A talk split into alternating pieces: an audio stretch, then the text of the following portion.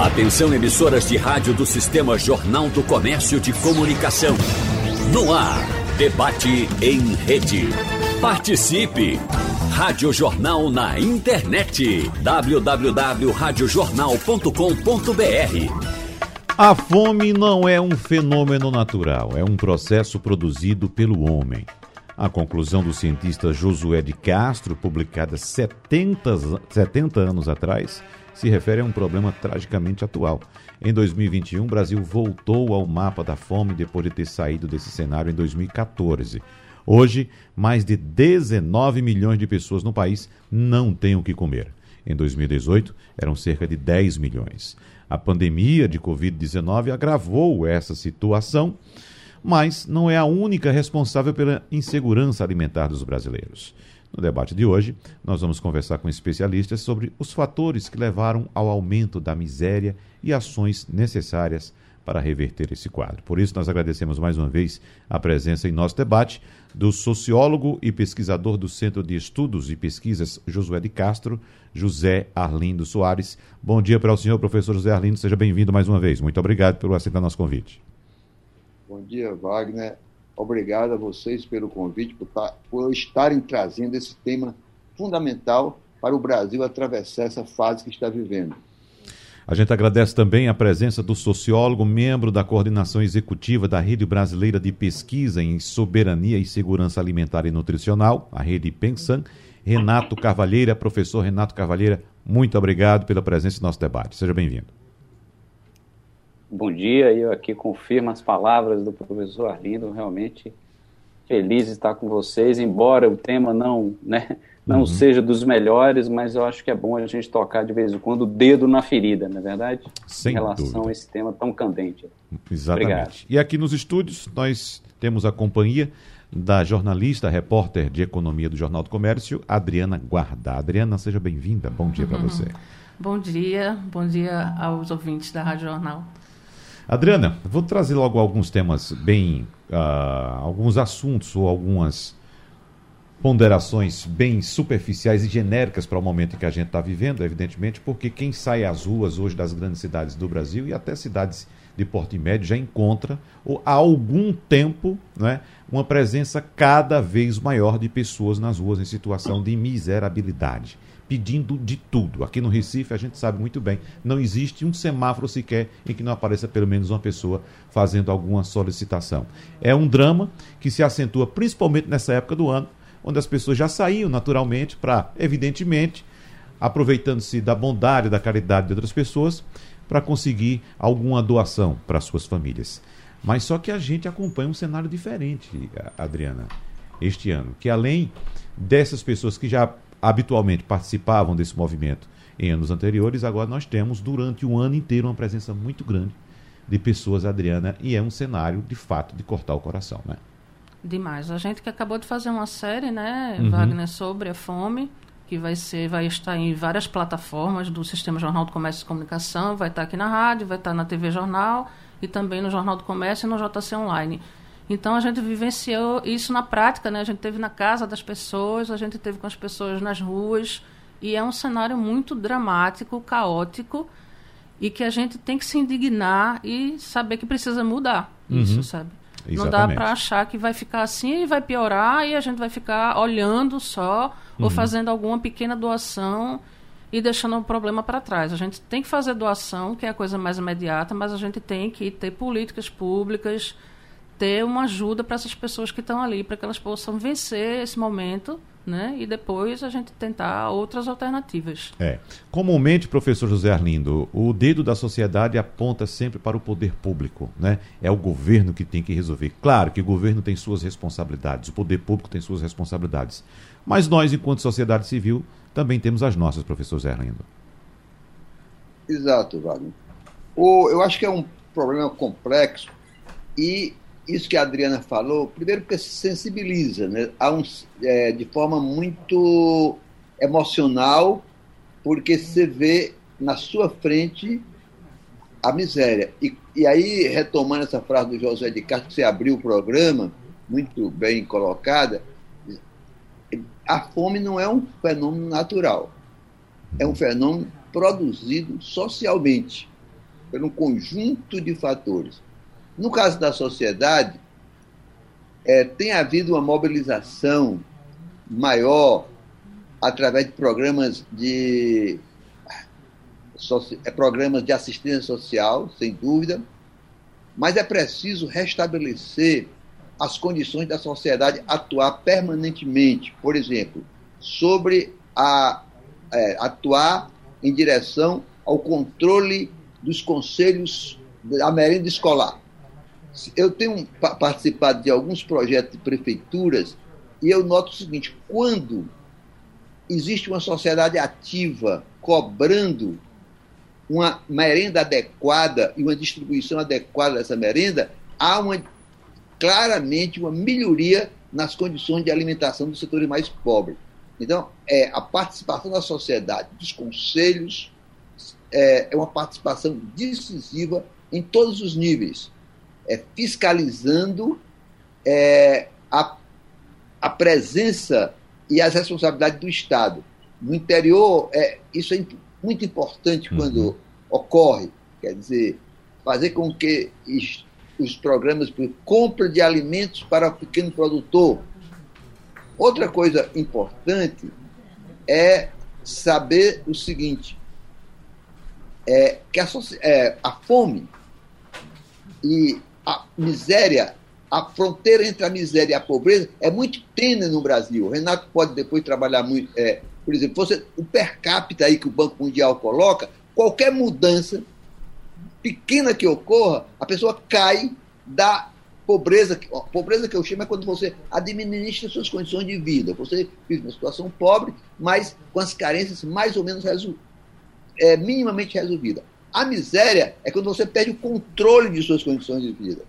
Mas há uma, essa fronteira é muito tênue. Por exemplo, eu estava conversando com um amigo meu recentemente, ele dizia o seguinte, um economista, ele levantou, Arlindo, quando, por exemplo, numa crise, é que a classe média retrai-se de comprar serviços, comprar serviços da empregada doméstica, da faxineira.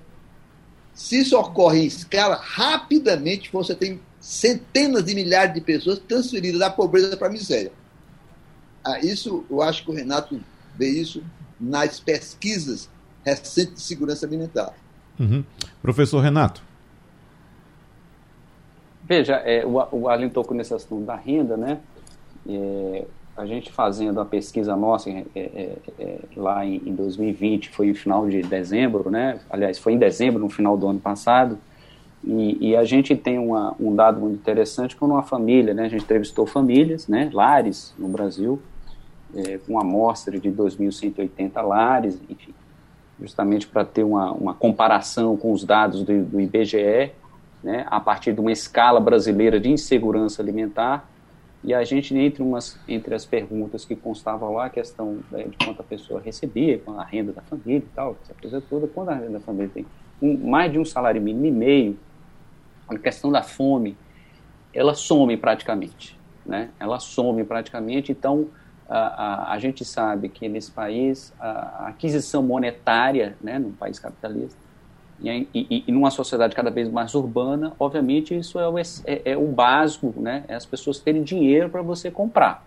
Né? Você vai fazer uma compra né? das doações, o, o, o, o subsistência, outro tipo de...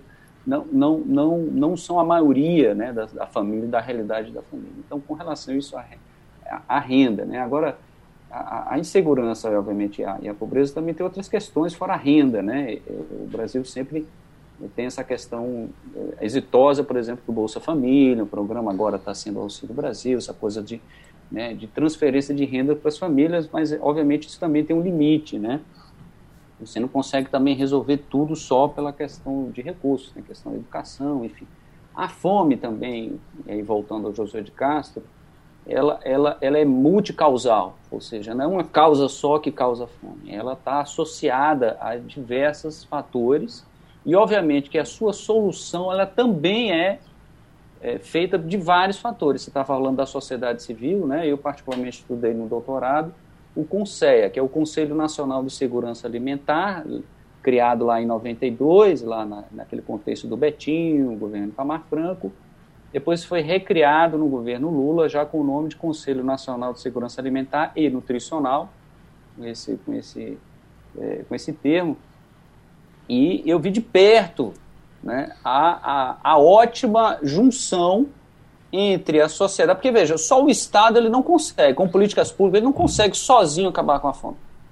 Temos que ter, obviamente, a parceria exitosa da, da sociedade civil, né, que tem, aí o Arlindo citou a alimentação escolar, mas existem vários outros programas, o programa de aquisição de alimento, que esse governo está enterrando, por sinal, que é um programa que junta né, o pessoal aqui da agricultura familiar que precisa ter uma compra regular, ter a sua motinha, planejar suas atividades, enfim, e junta com uh, a, a, instituições de, de, caridade, ou seja, de asilo ou da alimentação escolar com alimentos frescos. Né? E, então, esse programa, por exemplo, que é super exitoso, também tem uma participação muito forte da sociedade civil olhando essa, essa história, vendo se realmente na alimentação escolar está tem uma lei de 2009 é, que foi aprovada que diz que 30% da, da compra da alimentação escolar tem que ser produtos locais, frescos da agricultura familiar.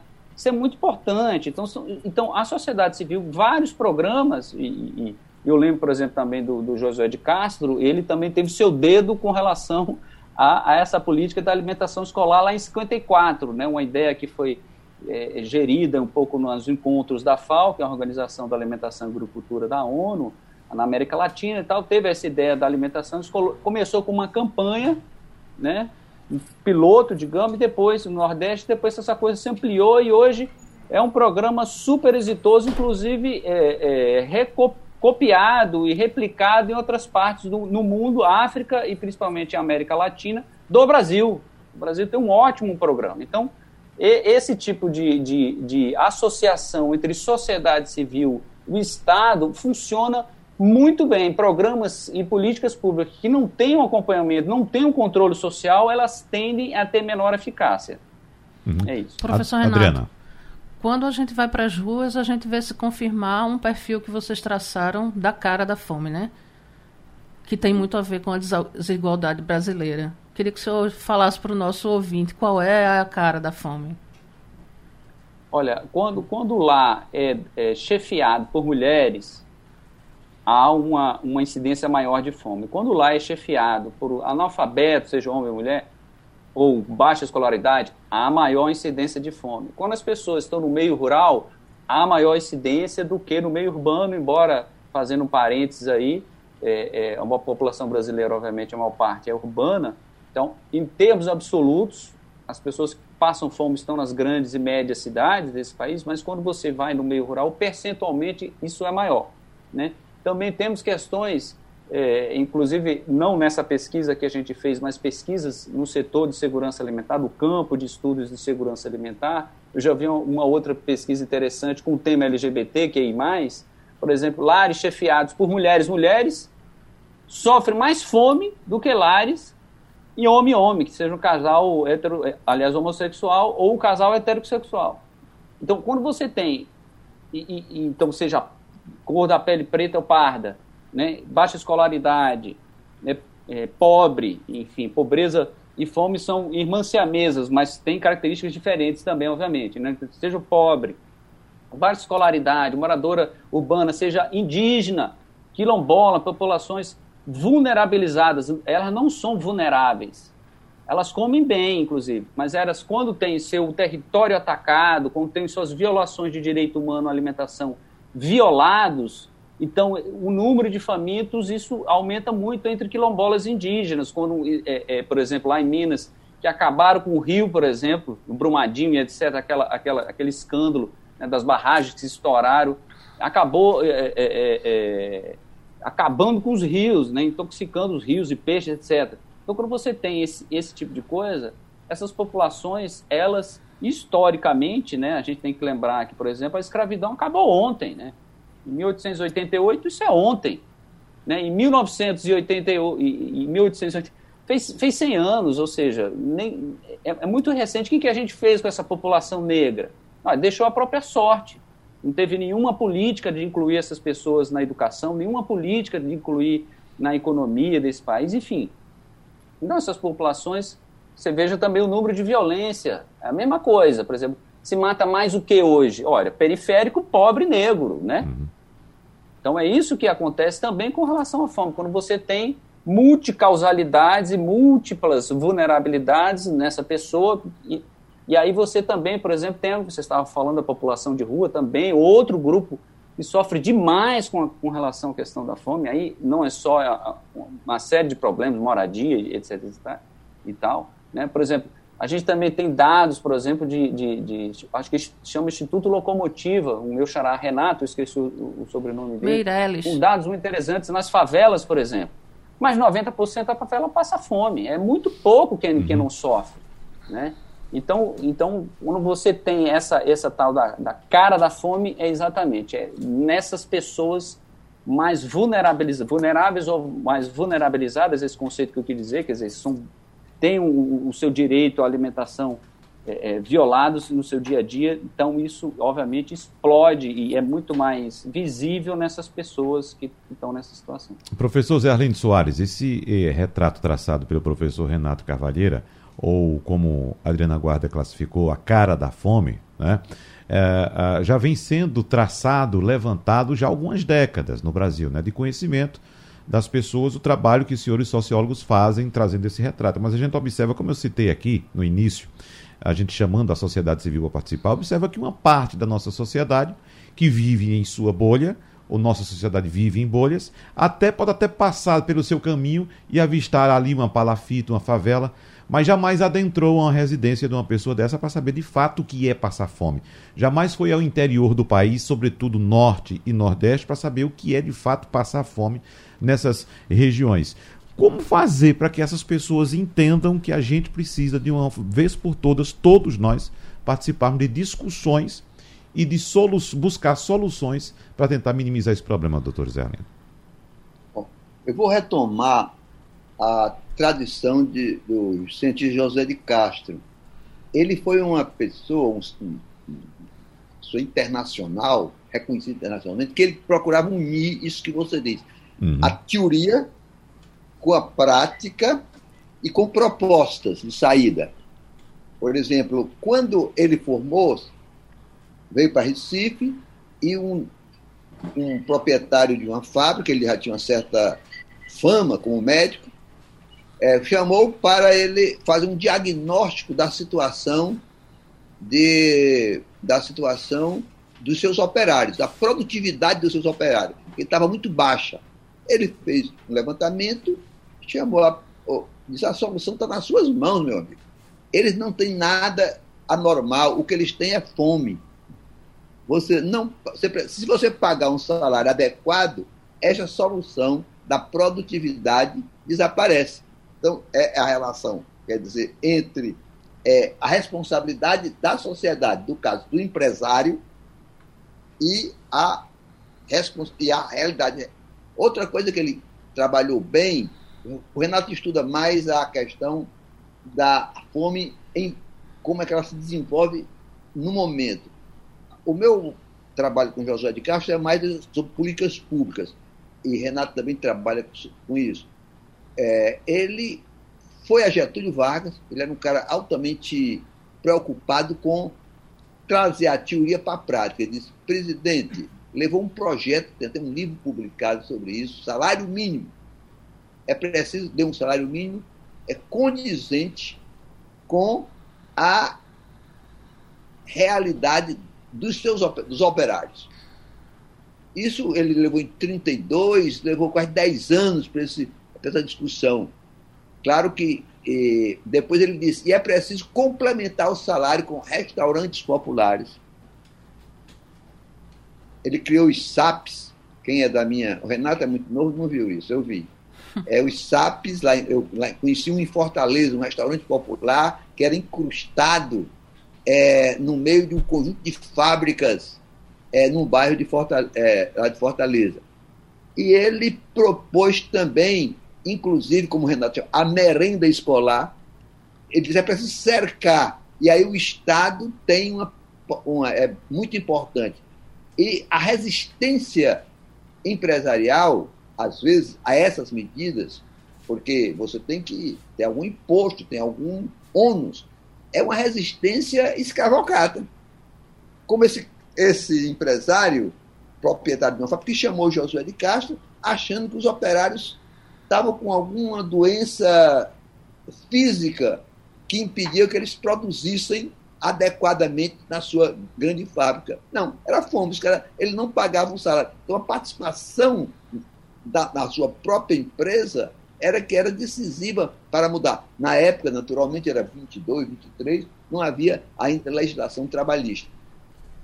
Então, políticas públicas adequadas, controle social e renda, evidentemente, eu nos trabalhos que o Centro José de Castro fez no interior, eu observei uma correlação muito interessante, e Adriana, entre cidades em que a renda trabalho ela é superior ou pelo menos equivalente à renda transferência, onde a renda trabalho é maior, a miséria é muito menor.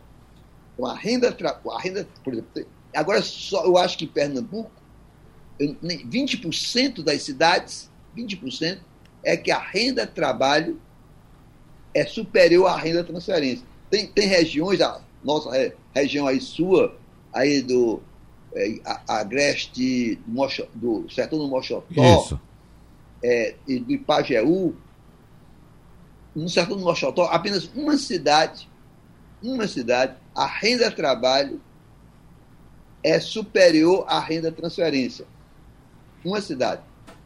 Re... Então significa que o resto das cidades, por exemplo, do Mochotó, dependem das transferências quase que exclusivamente. Claro que essa relação, por exemplo, é 51, mesmo na é 51, 49, a mesma ah. que seja a que tem uma renda melhor. Mas todas as outras, ela acima de 50% da população economicamente ativa depende mais das transferências. Ora, isso é uma questão da base econômica da sociedade de como é distribuída. Outra questão importante, por exemplo, a, a terra, como é que é. E aí a, a pequena produção é decisiva. Falou-se muito de reforma agrária, é importante, etc. e tal, mas a base, a agenda da pequena produção é fundamental. O microprodutor, ele alimenta esse país e se tiver... Existe hoje no Brasil, no mundo, um, é, a, um, a classe média se movimentando. Eu conheço algumas associações que fazem contrato permanente, compram é, de forma permanente várias feiras semanais de associações de pequenos produtores. Eu, mas eu, eu creio que aqui no Recife, cerca de 500 famílias de classe média, isso é uma iniciativa, mas é uma, só o Estado que tem condições de generalizar isso. 500 famílias de classe média compram produtos permanentemente, transferem para a conta bancária da Associação dos Pequenos Produtores e recebem mensalmente uma, uma, um conjunto de hortaliças e produtos verdes. Né? Isso é uma iniciativa. Uma iniciativa. Agora, como é que você generaliza isso? Generaliza com a compra, do, é, com a compra é, da merenda na, no que a lei manda, e aí há realmente um ludibrio, porque é mais fácil para a prefeitura comprar bolacha é, lá importa, é, industrializada do que ter a aquela o trabalho de engenharia que é mais complicado do pequeno produtor, porque tem um problema da licitação, tem um problema do empenho, tem um problema de controle social, etc. Então, se não tiver, primeiro o Estado tem que dizer, a lei é para ser obedecida. Se existe a lei, tem que ser obedecida. Depois tem que alguém que controle isso aí. É importantíssimo isso. Então, e no ápice da pirâmide, as políticas públicas o, a, o, Brasil é, é, é, um país muito hierarquizado, ele precisa que, que haja sinalização do poder público de que, por exemplo, quando o Brasil é, conseguiu, na redemocratização, nos dois governos, nos dois blocos que vieram, aumentar o salário mínimo acima da inflação, um pouco acima da inflação. Primeiro teve um pouco acima, depois um pouquinho, um pouco mais acima. Houve uma mudança grande na composição de renda e, consequentemente, na diminuição da fome.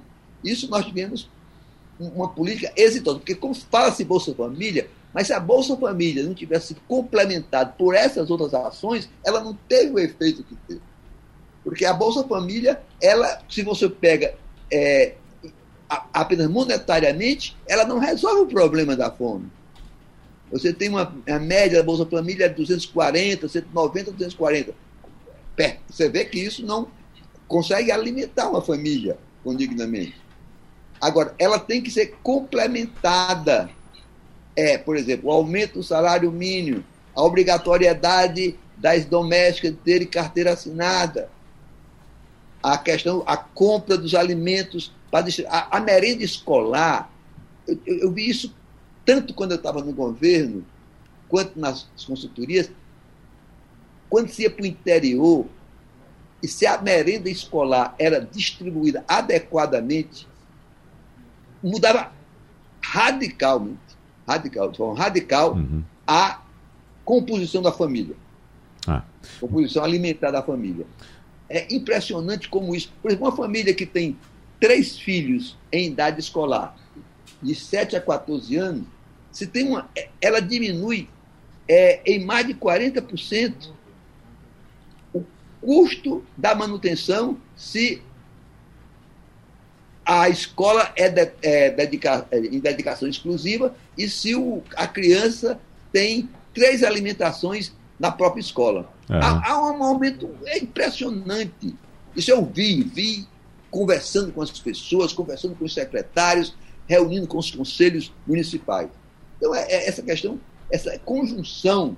E aí Josué de Castro fazia, era, ele, aonde ele ia, ele sempre se preocupava com isso. Olha, a teoria ele dizia, ele dizia, a teoria às vezes esconde a realidade.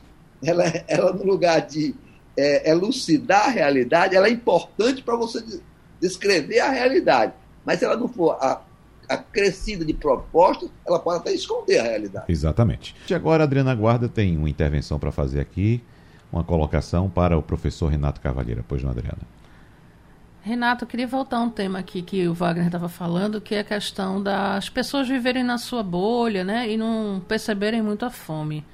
Mas parece que essa percepção sobre a fome mudou, né? Porque tem muita gente na rua. A gente falava que na, ali na época de Josué de Castro, a fome era um tabu, né? Se tinha vergonha de dizer que estava com fome. E hoje em dia você vai nos sinais, tem o que? A pessoa diz literalmente ali na placa, né? Estou com fome. Tenho é assim que está escrito. filhos com é, fome também. Estou precisando né? de alimento, é. né? Para os meus filhos, diz uhum. assim. Né? E no supermercado, essas pessoas são abordadas hoje, né? Por pais de família que estão passando fome e pedem ali para comprar um arroz, um leite, uhum. uma coisa. Essa percepção sobre a fome mudou? As pessoas perderam a vergonha? Ou é uma questão de extrema necessidade, sabe, que está fazendo com que as pessoas se comportem desse jeito, nesse novo, nesse novo momento aí da fome? Olha, Adriano, acho que é um, um pouco de tudo, né? De, pouco, de, de tudo um pouco, né? Então, é, a sensibilidade em relação a isso, obviamente, mudou, né? É, sazonalmente, quando chega perto do Natal, também muda, né? Você percebe isso aqui em Brasília, onde eu, eu falo, onde eu estou morando. A gente percebe, por exemplo, que vem pessoas do interior do Nordeste, interior de Goiás, uma extrema pobreza enorme, eles vêm acampar aqui para receber doações, né? Então acontece, acontece isso sazonalmente. Agora, em termos de sensibilidade também da sociedade, a gente tem visto, obviamente, é, visível a todo mundo essa, essa maior, por exemplo, nas, nas grandes cidades, Recife é uma delas, o aumento da população de rua. Né, eu tenho contato também com Rio, Brasília, Belo Horizonte, cidades que eu, que eu transito. Isso também é visível. Né? O IPEA mesmo tem um número que em 2020 tinha quase 222 mil pessoas na rua. Isso é um número gigantesco você juntar Recife não dá isso, várias cidades, acho que não, não, não chega tanto. Sempre que a grande Recife passa né, de, de disso, obviamente, mas digamos, a, a, a Recife como município, não, não, lembro mais ou menos o número, mas enfim, é um número gigantesco que a gente tem, aumentou consideravelmente desde, desde 14, 15 por aí. né?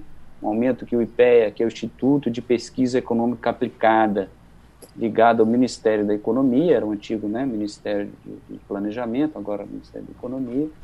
Então o IPEA tem esse número, é, e com relação a isso, então a sensibilidade obviamente aumenta. Né? E também que as pessoas com o nome de fome sabem que é um nome muito forte. Estou com fome é um nome muito forte. E essa questão de supermercado, seja são as novas ou velhas estratégias para você saciar sua fome. Então, ou você vai no supermercado, ou você vai para a igreja, ou você vai para porta de banco, né? ou você pega um pano para vender, pega uma fruta, uma manga ali, não sei o que para vender. Josué de Castro, por exemplo, falava da estratégia de fome que se tinha nas periferias de Recife. Você sabe melhor do que eu, Recife nasceu de aterros de mangues, né? então ainda se tem muito mangue, ainda a periferia mora muito. Então ele olhou para a periferia, o que que tinha lá? São pessoas que comiam caranguejo, mas esse caranguejo comia o quê? Ora, as fezes humanas. Então era um ciclo da pobreza extrema, né, em que você tem um, um, um homem pegando o alimento vindo do, do próprio esgoto e da, sabe da, da próprio, do próprio lixo que tem que a gente sabe no mangue, né? O mangue por si só não, não, não tem nada de sujo, né?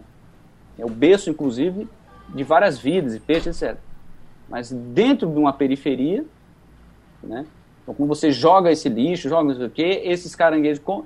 Então, eles vendiam, era o ciclo do caranguejo. Uma estratégia de sobrevivência. Né? Quais são as outras estratégias? Ora, lixo. Lixo é uma estratégia que muita gente nesse país ainda passa, os lixões abertos, em que você vai. É, xepa, sobra de, de feira. Né? Aqui tem um Ceasa, você encontra várias pessoas no fim, no final do dia, no fim da tarde, procurando sobras. Né, e lixos que ficam, que sai, que está amassado, e, enfim, aquela outra coisa, ou que não é muito bonito, enfim, que se joga fora, estão lá. Então você tem, é, nesse país, obviamente, diversas estratégias dessas pessoas, muitas delas não estão devidamente juntas em sua luta.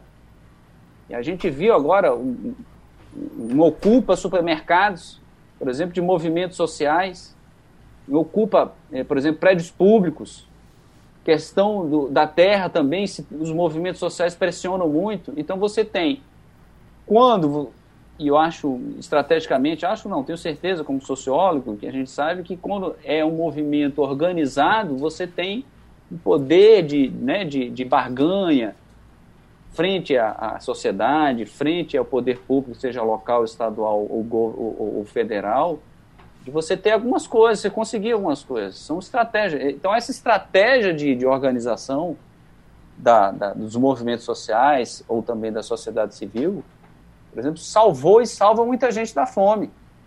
Uhum. Por exemplo, vou citar um, um, um programa que veio da sociedade civil, extremamente potente, dentro do sertão nordestino, que é a questão das, das cisternas. As cisternas mudou muita coisa dentro da vida cotidiana dos, dos, dos pequenos, dos mais pobres, enfim, né, dos pequenos agricultores, que inicialmente foi um, um, projeto então vindo da sociedade civil, que depois o governo assumiu, o federal, eu digo, assumiu isso, colocou uma grande escala, como diz o, o, o Arlindo, o problema é que quando você faz da sociedade civil, o problema é a escala que o Estado consegue dar nenhuma sociedade civil organizada tem uma certa capilaridade, tá, mas não tem essa escala que o Estado tem, né? O Estado federal, seja estadual, né? ou os municípios se juntam em consórcios, ou não sei o quê, você tem um poder aí de escala muito grande de qualquer programa. Então, dentro, por exemplo, desse, do programa Cisternas, o programa, inclusive, é, é, premiado na ONU, saiu da sociedade civil, foi para o Estado, e você tem para um consumo imediato, para a pessoa não ter sede, e depois estava já encaminhando, de forma, em uma escala muito maior, para produção de alimentos via também cisternas, ou, ou, ou da água ali para sua cabra, etc. Isso mantém essas pessoas, por exemplo, vocês sabem muito bem que a gente teve, é, nos anos recentes, acho que 2002, 2018, enfim, por aí, secas muito grande no sertão e a gente não viu o quê? Uma enorme quantidade de pessoas que a gente via, no, por exemplo, no começo de 1900, final de 1800, enorme quantidade de pessoas vindo para as grandes, litoral, para as grandes capitais. Né? Que você tinha marchas de famintos morrendo no meio da estrada. A gente não viu isso por quê? Ora, por quê? Cisternas, o PAA, que eu comentei do Programa de Aquisição de Alimentos, Bolsa Família, aumento de salário mínimo, Previdência Rural, uma série de programas que fazem com que essas famílias não tenham essa grande necessidade de passar fome terrível, que o Josué de Castro, inclusive, falava que a fome no sertão, ela não é endêmica, ou seja, ela não é estrutural, ela não fica lá todo ano, todo dia. Quando tem sua chuvinha, suas, suas possibilidades, condições de trabalho, como tem água, essas cisternas, por exemplo, o sertanejo come muito bem, obrigado. Seu queijinho de, de sertão, seu, seu, sua, sua farofa, enfim, sua mandioca, sua é, é, carne seca, enfim, come muito bem seu cuscuz, né? seu queijo do sertão, seu feijão de corda, etc.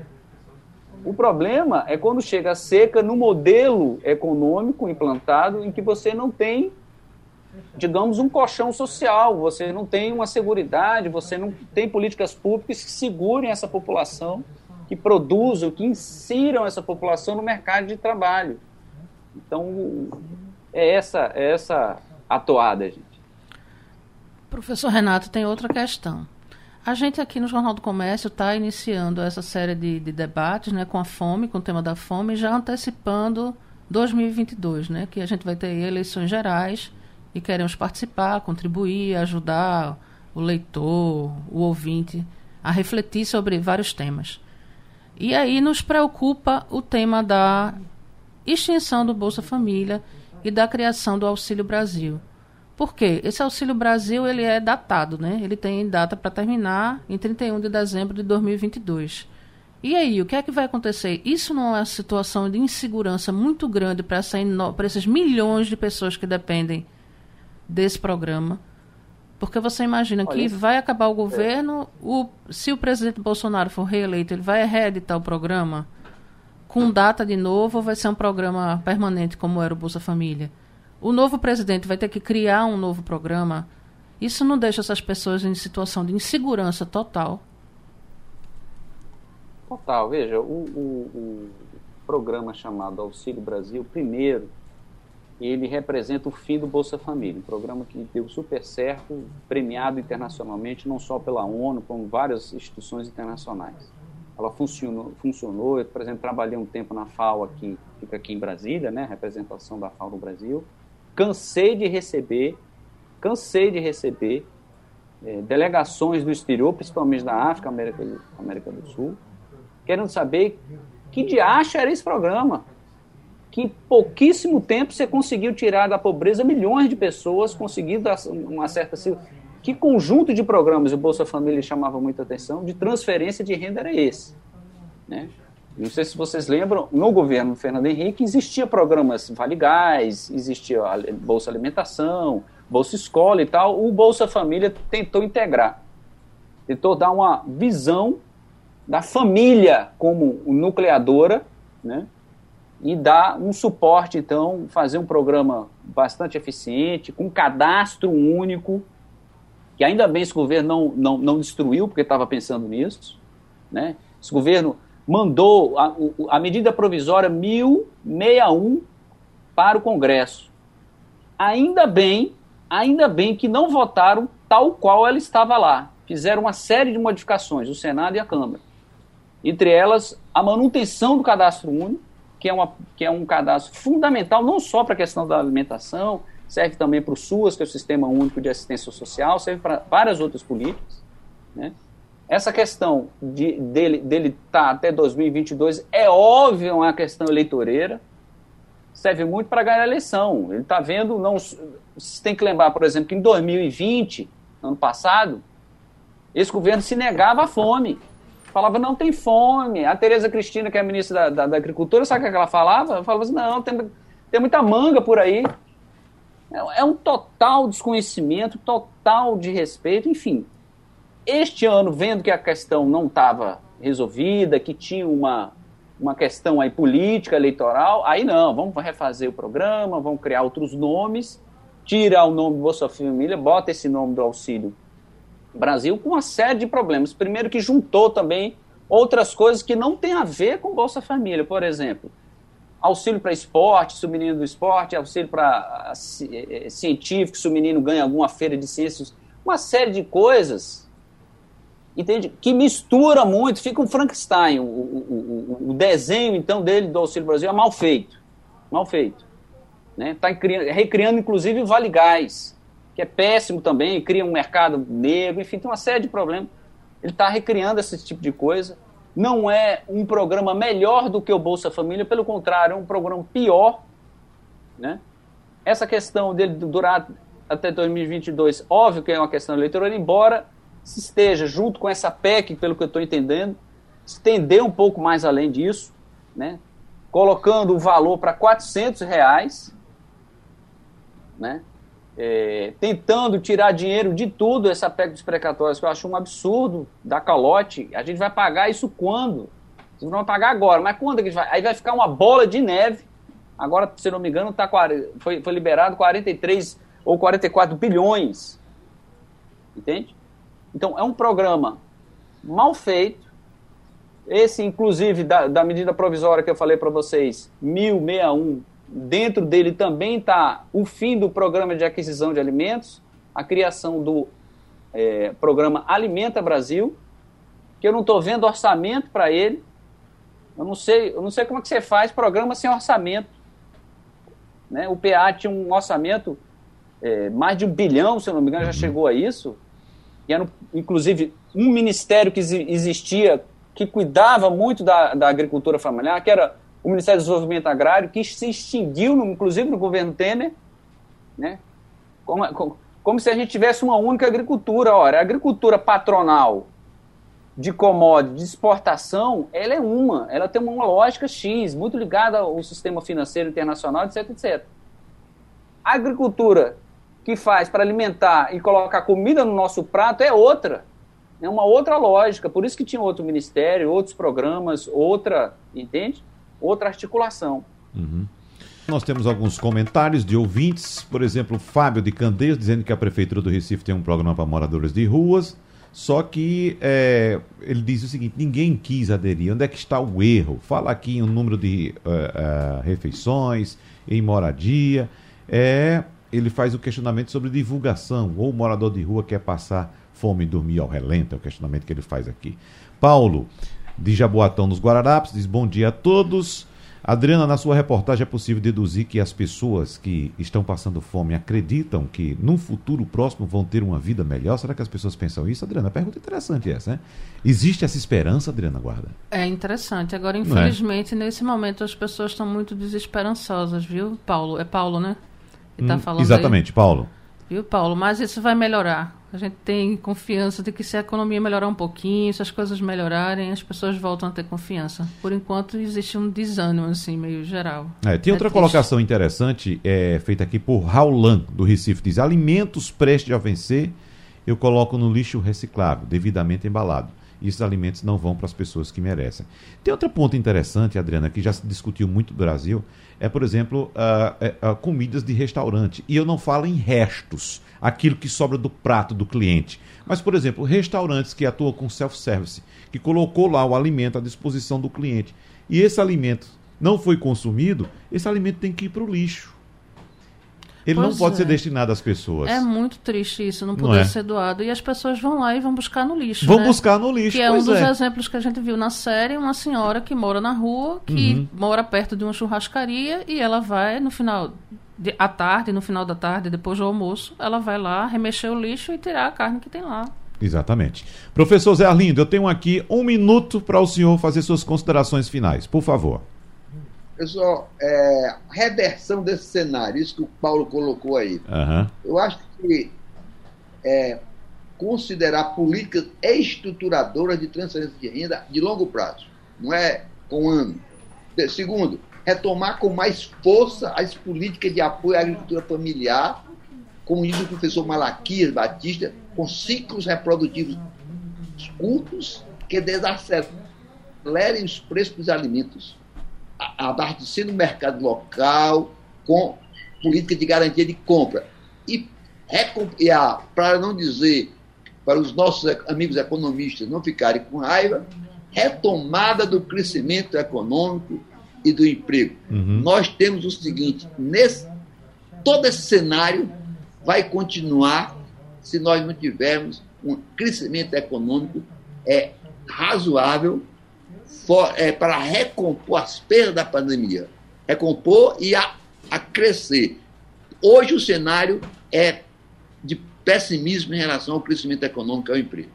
Professor Renato Cavalheira, um minuto para o senhor, professor Renato, para a gente encerrar, por favor. Muito bem, completo aí com, uhum. com, o que a Arlindo falou, que aí a ideia da renda básica, né?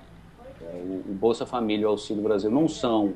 Né? A renda básica tem uma série de características, ter permanência, ter uma garantia mínima para a família, enfim, uma série de coisas que eu acho que é um, é um assunto que a gente tem que avançar. Com certeza, o crescimento econômico, mas aí o crescimento econômico não é um crescimento que a gente também vê de muito é, é, falta de distribuição de renda. Né? A gente tem uma concentração muito grande de renda nesse país, a gente precisa melhor distribuir.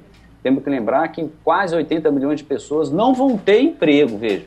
A gente tem que ter a concepção de que a gente precisa vai melhorar a economia, vai a questão do emprego, o salário, mas a gente tem que ter o trabalho e renda. Temos que fazer um outro lado, que é microcrédito, que é, enfim, uma série de, de, de, incentivos à pequena agricultura, uma série de coisas.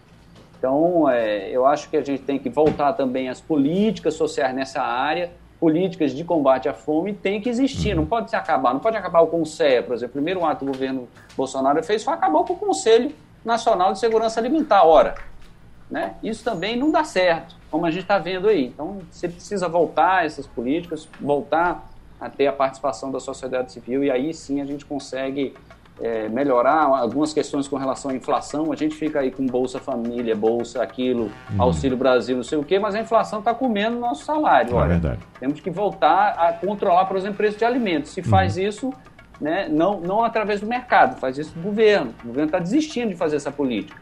É. Né? Enfim, a gente tem, tem ações para fazer, mas eu acho que a gente já, já fez já sabe fazer e temos condições de fazer muito, muito rapidamente, inclusive. Tá certo. Aqui eu lembro que o Jornal do Comércio, o JC Online e a TV Jornal vão começar uma série de reportagens sobre a fome.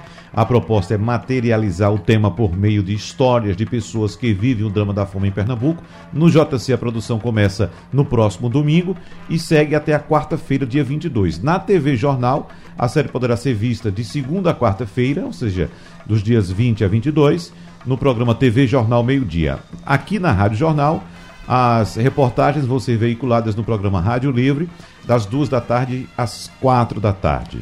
E as reportagens também vão apontar as instituições que promovem iniciativas para ajudar pessoas em situação de vulnerabilidade social. Eu quero agradecer a presença aqui no nosso debate hoje do sociólogo e pesquisador do Centro de Estudos de Pesquisas Josué de Castro, José Arlindo Soares, o sociólogo membro da coordenação executiva da Rede Brasileira de Pesquisa em Soberania e Segurança Alimentar e Nutricional, Renato Carvalheira, e da minha colega jornalista Adriana Guarda. A todos, muito obrigado pela presença. Sugestão ou comentário sobre o programa que você acaba de ouvir, envie para o nosso WhatsApp 99147 8520.